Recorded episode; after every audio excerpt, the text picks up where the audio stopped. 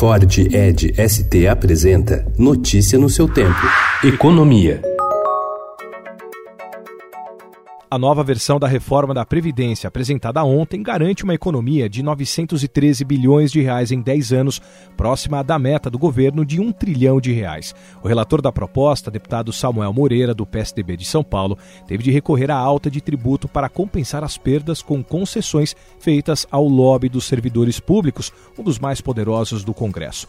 Os bancos foram escolhidos para pagar a conta adicional. O relator inclui a elevação de 15 para 20% da alíquota da contribuição social sobre o lucro líquido paga pelas instituições financeiras.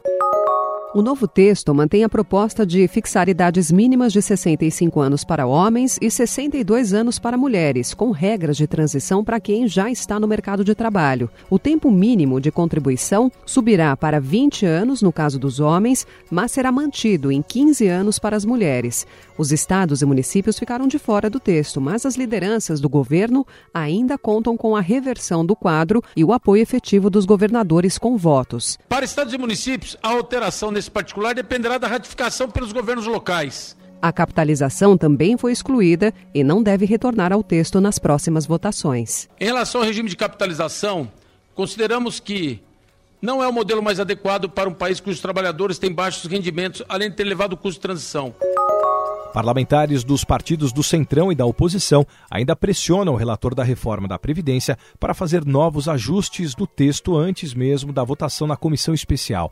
O líder da oposição na Câmara, o deputado Alessandro Molon, do PSB do Rio de Janeiro, disse que não aprova o conteúdo da reforma proposta. O acordo é um acordo de procedimentos, é um acordo para garantir o máximo debate possível, mas não é um acordo que envolva o conteúdo da reforma. Nós não estamos de acordo com a proposta do relator e votaremos contra essa proposta. Segundo apurou o Estado, as futuras alterações podem retirar mais 150 bilhões de reais da economia esperada.